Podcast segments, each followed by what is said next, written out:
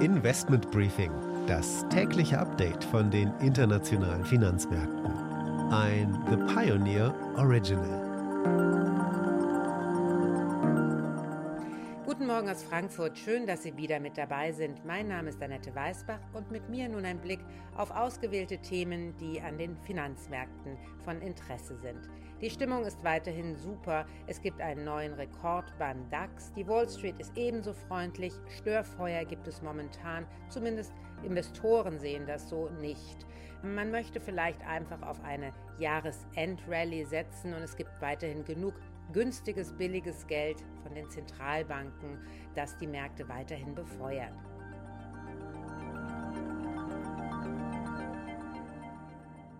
Damit ein Blick auf die heutigen Themen. Die Bundesnetzagentur hat für eine Überraschung gesorgt, denn sie setzt die Zertifizierung für Nord Stream 2 vorläufig aus. Der Gaspreis ist daraufhin ordentlich nach oben geschossen. Bei der EZB wird heute der Finanzmarktstabilitätsbericht publiziert, den gibt es zweimal im Jahr. Und die Kryptomärkte sind mit großen Volatilitäten unterwegs. Ein starker Preisrutsch hat Investoren doch durchaus aufgeweckt am gestrigen Tag. Und meiner Kollegin Anne Schwedt schauen wir wie immer auf die Wall Street. Hier geht es um Einzelhandelsumsatzzahlen, aber auch um Peloton, den Hersteller von Spinning Bikes und auch mittlerweile Laufbändern, den viele von Ihnen auch hierzulande aus der Werbung kennen. Und die Aktie des Tages ist Siemens Healthineers, denn hier ist heute der Kapitalmarkttag.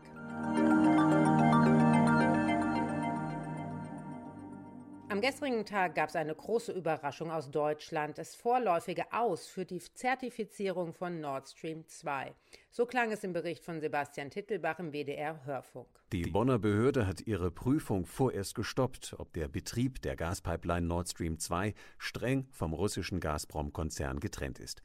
Die Juristen pochen darauf, dass der Betreiber in einer Rechtsform nach deutschem Recht organisiert sein muss. Dazu will die Nord Stream 2 AG mit Sitz in der Schweiz nun eine deutsche Tochtergesellschaft gründen. Die wird Eigentümerin des deutschen Teilstücks der Pipeline und wird dieses dann betreiben. Wie lange sich das gesamte Verfahren verzögert, ist derzeit unklar, aber ohne eine Zertifizierung durch die Bundesnetzagentur ist der Betrieb der Ostsee-Pipeline nicht erlaubt. Das Timing der Entscheidung könnte nicht merkwürdiger sein, denn Europa steht am Anfang der Heizsaison und der Gasmarkt ist jetzt schon sehr angespannt. Johannes Benini, Energieexperte von JBC Energy, hat dafür wenig Verständnis. Eigentlich äh, sollte man ja meinen, dass Deutschland ein Interesse hat, dass sie relativ rasch mehr Gas bekommt.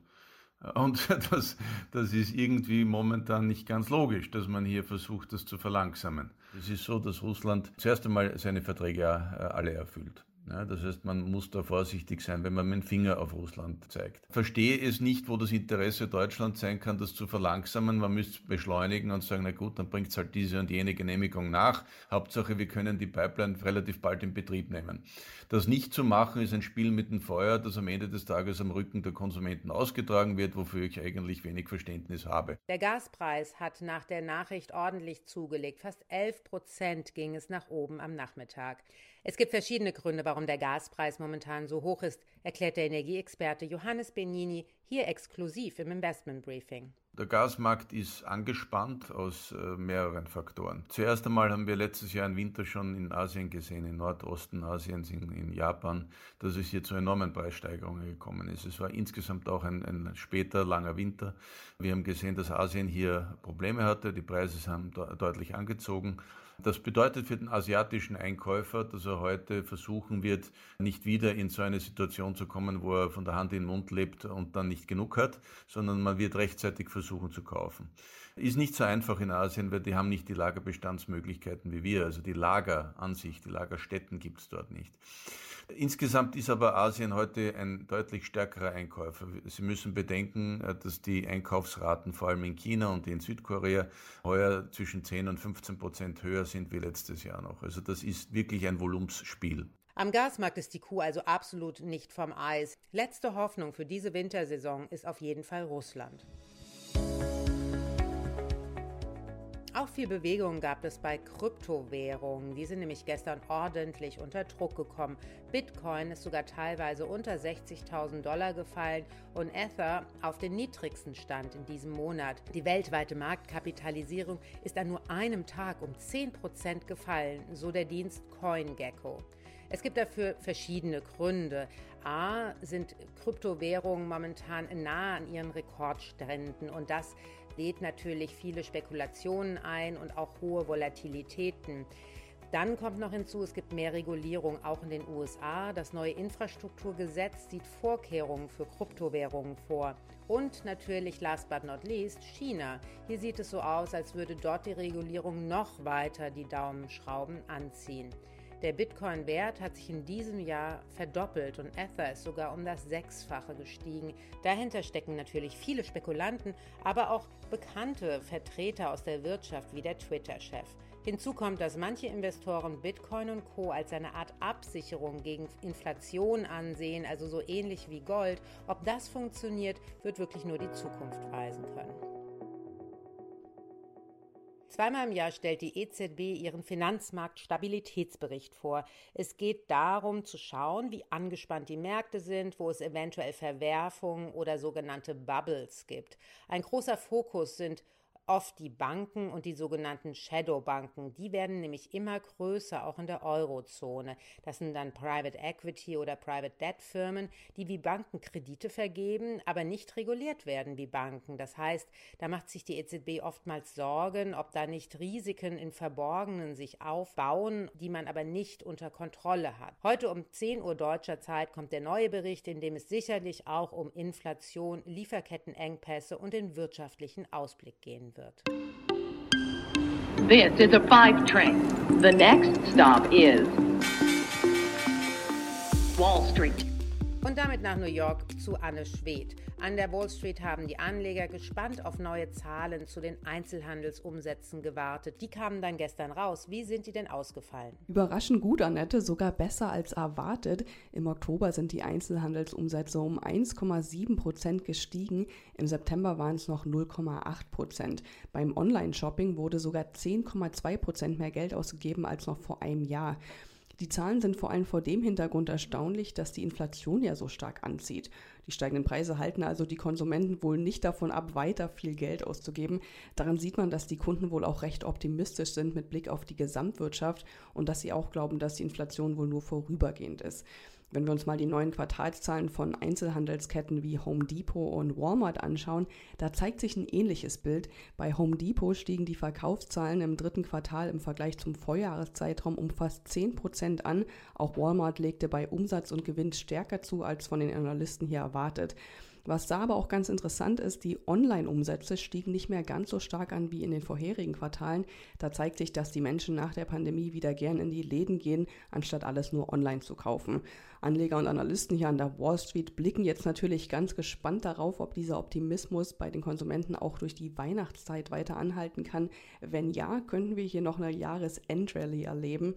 Gestern haben die guten Verkaufszahlen den Märkten jedenfalls schon mal ein gutes Plus verschafft. Und dann war noch eine Aktie wirklich sehr auffällig. Die Aktie von Peloton war im vorbörslichen Handel erst stark im Minus und drehte dann stark ins Plus. Was hat es denn mit dieser Achterbahnfahrt auf sich? Ja, das war in der Tat sehr auffällig, Annette. Im vorbörslichen Handel standen Minus von 7 Prozent.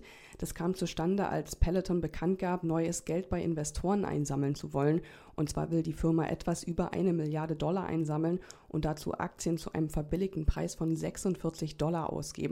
Das ist unter anderem deshalb verwunderlich, weil Peloton erst vor ein paar Wochen noch gesagt hat, dass die Firma kein neues Geld braucht. Jetzt wird es damit begründet, dass das Geld für eine Expansion verwendet werden soll und als Investment in neue Technologien. In der Regel greifen Unternehmen zu dieser Möglichkeit, Geld einzusammeln, wenn der Aktienpreis gerade gut ist, das ist allerdings bei Peloton nicht der Fall. Die Aktie ist im Vergleich zum Vorjahr um 66 Prozent im Minus. Das liegt daran, dass es während des Lockdowns so einen Hype um Fitnessgeräte für zu Hause gab, aber der ist jetzt nach Corona wieder stark abgeflacht. Dass Peloton jetzt also dringend Geld braucht, kam bei den Anlegern zunächst nicht so gut an. Deshalb gab es vorbörslich dieses Minus von 7 Prozent. Die Erklärung dann aber, dass das Geld für Investitionen in neue Technologien genutzt werden soll, stimmte die Anleger dann doch offenbar positiv und es zeigt auch, dass die Anleger hier an das Unternehmen glauben. Für die Aktie ging es deshalb im regulären Handel um mehr als 12,5 Prozent nach oben. Vielen Dank, Anne, und bis morgen.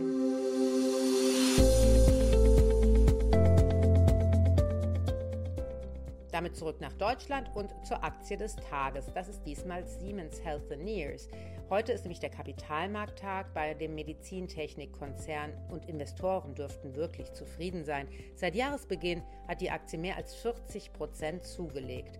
Dieses Jahr haben sie ordentlich sogar mit Corona-Schnelltests verdient, über eine Milliarde Euro Umsatz mit genau diesen Tests. Aber auch sonst ist das Unternehmen sehr gut aufgestellt im Wachstumsmarkt Gesundheitstechnik. Auch ohne Corona-Sondereffekte wäre die Siemens-Abspaltung, an der die Mutter noch eine klare Mehrheit hat, auf Wachstumskurs. Das gilt vor allem für das Geschäft mit medizinischem Großgerät wie Computertomographen, also kurz CTs, das unbeeinflusst von Pandemieeffekten mit einer Spitzenmarge von gut 21 Prozent allein die Hälfte aller Umsätze beisteuert. Auf Anhieb auch ein bilanzieller Zugewinn war der Zukauf des US-Krebstherapiespezialisten Varian im Frühjahr 2021. Die Marge von Varian liegt mit 17 Prozent schon jetzt auf Siemens Niveau und soll sich sogar noch verbessern über die nächsten Jahre. Noch ein Blick auf das, was von Analysten zu hören ist. 22 Analysten covern sozusagen das Unternehmen. Davon raten 15 zum Kaufen, 6 zum Halten und nur einer zum Verkaufen.